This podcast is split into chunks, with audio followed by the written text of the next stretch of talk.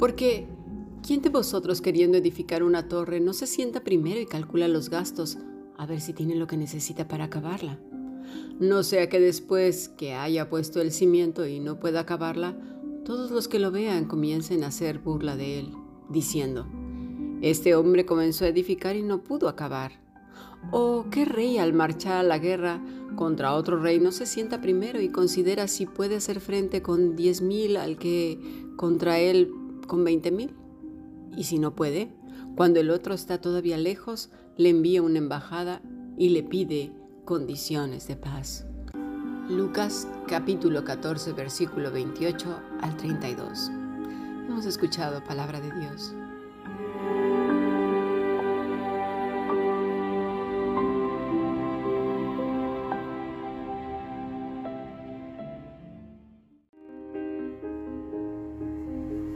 La Fundación Bíblica te invita a participar tanto de esta aula internacional hoy apegados a él, como sus cursos online en mol.fundacionbiblica.com. También adoración de siervos todos los martes a las 7.30 de la tarde España a través de nuestro canal de YouTube. Para cualquier información escribe a fundacionbiblica.gmail.com. Aprendamos juntos del Maestro. Te esperamos.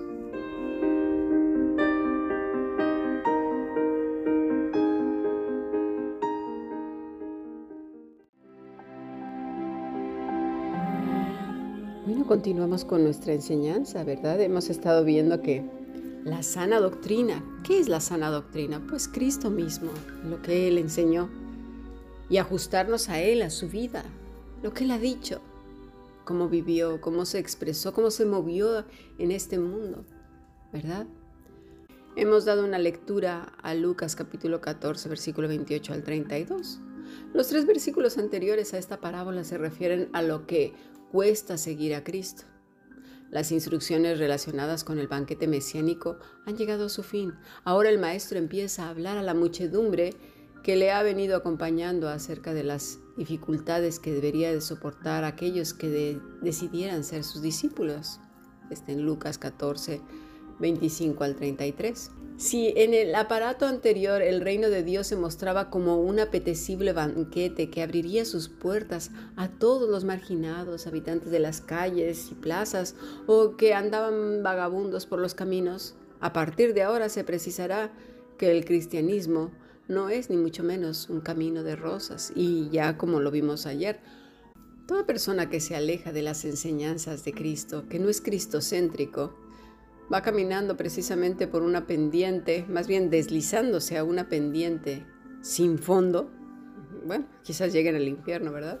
Es ahí donde les espera, porque otra cosa no, ¿eh? El auténtico discípulo de Cristo que desee participar del reino de Dios, que fue lo que el Señor lo dijo, ah, ¿verdad?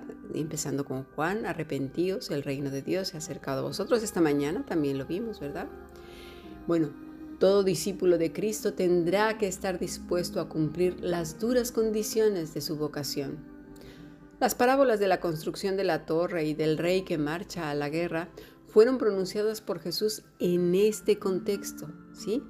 Para hacer reflexionar toda persona que cree que es muy fácil simplemente con una oración de tres minutos. No. Como ya hemos hablado antes, se requiere arrepentimiento, saber nuestra condición legal delante de Dios, caer de rodillas delante de la cruz y permanecer de rodillas, es decir, con un corazón humilde delante de Dios, no aquellas cosas que eh, me enseñan algunos de estar de soberbios y orgullosos. No, para nada. Se necesita entonces una genuina profesión cristiana. Ambas parábolas presentan el mismo mensaje.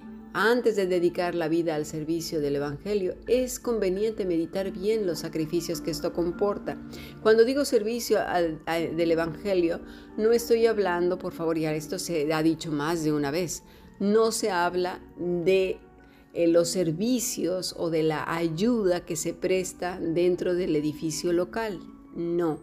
Servicio quiere decir mi vida sirva para los propósitos divinos. Toda mi vida, desde que abro los ojos hasta que lo cierro en la noche para dormir, en todas y absolutamente todas, sin faltar ninguna cosa, incluyendo pensamiento, intención, dicho, lo que escucho, lo que veo, lo que hago, incluye pues vivir apegado al Maestro. A eso se refiere el Evangelio. El Evangelio es Cristo, vivir apegado a Cristo, ¿vale? Lucas recoge tres condiciones o exigencias para llegar a ser un buen discípulo de Jesucristo. La primera es la renuncia voluntaria a los vínculos familiares e incluso a la conservación de la propia vida. Dice, si alguno viene a mí y no aborrece a su padre, a su madre, y mujer e hijos, hermanos y hermanas, y aún también la propia vida, no puede ser mi discípulo. Lucas 14:26. La palabra aborrece se refiere al término griego miseo, que significa en realidad odiar. La frase posee pues una mayor radicalidad que la correspondiente de Mateo 10, 37, 38. Y por favor, no es que Jesús desee imponer a los suyos, a sus hijos, a sus ovejitas, una actitud de odio, porque recordemos que en Cristo no hay pecado. Lo que se pretende es dar a entender que hasta las personas más allegadas pueden convertirse en un verdadero obstáculo para las exigencias del Evangelio. ¿Cuántas veces no hemos escuchado eh, a hermanos que desean estudiar las escrituras, que quieren tomar un tiempo pues para meditar en ellas, eh, hacer pues lecturas más eh, específicas, tomando notas, y entra la madre, el hermano, los interrumpen. Es como si se propusieran, sin quererlo, ¿eh? no siempre ahí andan conspirando, pues que no, que no se lleve a cabo esta tarea. Habrá momentos en la vida del creyente entonces en que será necesario elegir entre la familia, los amigos y la fidelidad a Cristo. Curioso que cuando te sientas a estudiar, a meditar, a hacer tus oraciones, incluso cuando deseas obedecer a Dios en todas las cosas, a la gente no le va a caer muy bien y muy en gracia. Y esto también incluye a los que eh, están dentro de las iglesias. Ojo, ¿eh? Porque todavía nos falta estudiar el endemoniado al cual el Señor se encontró en, Marcos 1, ¿eh? que estaba ahí escuchando muy atentamente las enseñanzas. Todavía no llegamos a ese punto, esto va a ser la semana que viene. Así pues, la dedicación del verdadero discípulo será por tanto esencial y costosa, ya que debe de estar dispuesto, si fuera necesario, a abandonar esos vínculos de familia e incluso la propia existencia física en un seguimiento del Señor. Y esto de, escuchar es difícil, por eso muchos se marcharon. ¿Por qué? Porque obviamente cuando tus preferencias cambian, a los demás les caes fatal. Y no estoy hablando de religiosidades, no, no, no, para nada. Estoy hablando de tus elecciones, de lo que prefieres hablar, pensar, decir, hacer, ver, en qué quieres invertir el tiempo y todas esas cosas. No al religioso clásico que de su casa no sale, está encerrado. Eso ya lo hemos hablado muchísimo y espero que quede claro, porque Precisamente una de nuestras alumnas preguntó que qué era hacer sal. Eh, la sal, pues, en aquel entonces y todavía en algunas culturas se utiliza como un método para que algunos alimentos pues no se eh, echen a perder. Es un conservante. Con lo cual está queriendo decir el Señor Jesucristo que su iglesia, los suyos, la grey de que pertenece al buen pastor, detiene la corrupción. Así debería de ser. Uno que se corrompe igual que los demás, esa no es sal y dice el Señor que esa es para ser e-, echada en el fuego, esa no sirve para nada. Aunque diga que es sal, no es sal. ¿Por qué? Porque se comporta como todos los corrompidos. Entonces, en segundo lugar, el Señor habla en clave simbólica para declarar que seguirle es aceptar cada día la propia cruz. Dice el versículo 27, el que no lleva su cruz y viene en pos de mí no puede ser mi discípulo. Lo que se exige aquí es una disponibilidad total para darle, dar, perdón, el testimonio de la propia vida no solo en el martirio, sino también en la lucha diaria frente a la oposición del mundo y, la antipatía que despierta la fe cristiana entre incluso los religiosos, que ya hemos hablado de esto, ¿verdad? Quienes odiaron más a Cristo, ¿quiénes eran? Pues los religiosos. La existencia diaria del creyente debe procurar y mantener una fidelidad sincera a la persona de nuestro Señor Jesucristo. Tal comportamiento puede hacer incluso que el destino del discípulo sea como el de su maestro, cargar la cruz hasta parecerse en ello. Muchas personas luchan muchísimo según su contexto cultural, familiar, eh, según lo que hayan acarreado, ¿verdad? O vengan acarreando como consecuencia pues de deudas y de pues, su mala cabeza, de un carácter muy malo, pues vienen acarreando muchos problemas. El cambio entonces va a costar más trabajo porque las personas no lo van a creer tan fácil y desconfiarán muchísimo de ellos. Será un camino difícil, al punto tal vez de lo que nos está diciendo aquí el Señor Jesucristo. En tercer y último requisito que se pide al seguidor de Jesús es el abandono de todos los bienes materiales. En el Lucas 14:33, así pues, cualquiera de vosotros que no renuncia a todo lo que posee, no puede ser mi discípulo.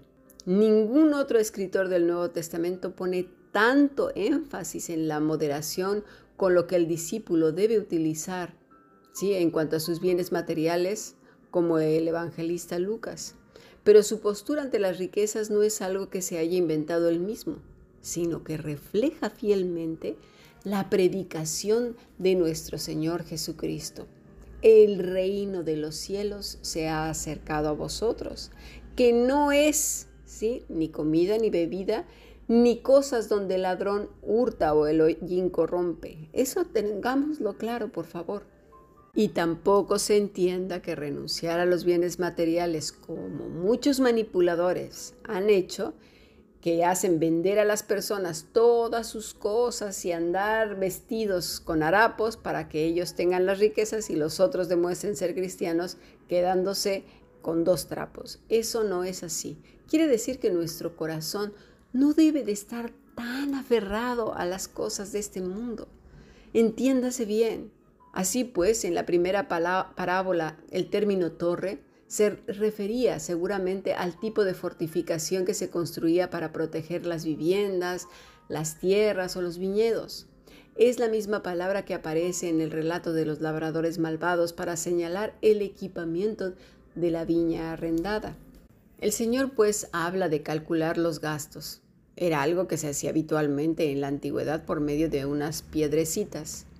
Es cálculos, ¿verdad? Eso es en latín, empleadas en las transacciones comerciales. Tanto para realizar una construcción como para afrontar una guerra había que calcular minuciosamente los recursos económicos o humanos con los que se contaban.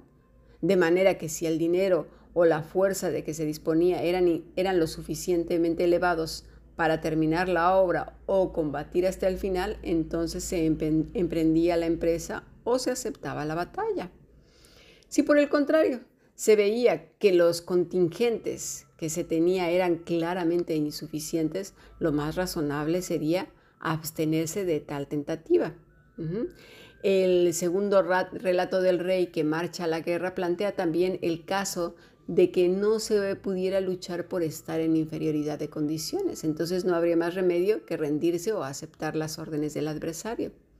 Las diferencias entre los protagonistas de ambas parábolas radican en que mientras en la primera el constructor de la torre es una persona privada que emplea su, fortuna particular, en la segunda el rey es un gobernante cuyas responsabilidades se extienden al ámbito de la seguridad nacional. A pesar de tales diferencias, el mensaje final es el mismo. Tanto el constructor como el rey tienen que reflexionar de manera madura pues un comienzo a medias es mucho peor que no haber empezado nada. Las consecuencias son el ridículo o lo que es mucho más grave, el desastre nacional. Y aquí es donde muchos ah, sí ah, lo aplican pues a emprender un proyecto, una carrera, pero el Señor no habla de eso. No habla de eso. Está bien precisamente para tus metas, para tu proyecto de vida, pero no se refiere a eso. Recordar que siempre dijo, el reino de los cielos se ha acercado a vosotros, arrepentíos. ¿De qué está hablando? De la vida cristiana, de la vida como discípulo. Tenemos que entenderlo muy bien. Vamos a seguir reflexionando sobre las enseñanzas de nuestro Maestro, su doctrina. Él dijo, mi doctrina no es mía, sino del Padre que me envió. Pero si no conocemos la doctrina, si no conocemos a Cristo, ¿cómo podemos saber quién es el lobo rapaz y quién es el siervo de nuestro Señor? Vamos al siguiente podcast.